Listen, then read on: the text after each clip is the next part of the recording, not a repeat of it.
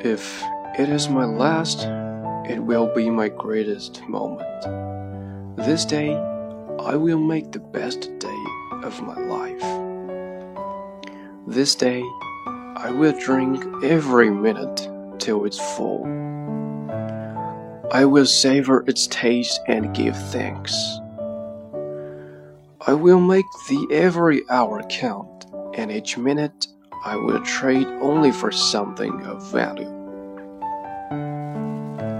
I will labor harder than ever before and push my muscles until they cry for relief.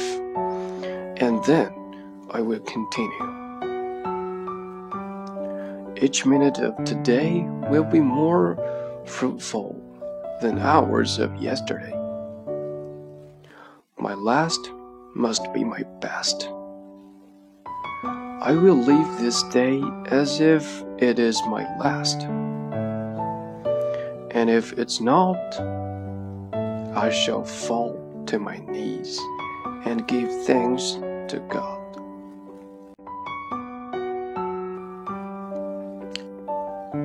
Life is full of confusing and disordering particular time, a particular location, do the arranged thing of 10 million times in the brain.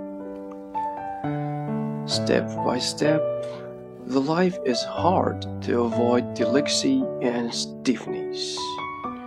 No enthusiasm forever, and no unexpected happening of surprising and pleasant.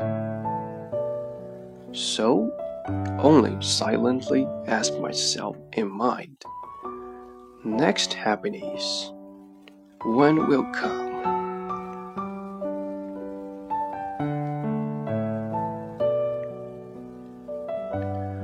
When the door of happiness closes, another opens. But oftentimes, we look so long at the closed door that we don't see the one which has been opened for us. Don't go for looks, they can deceive. Don't go for wealth, even that fades away.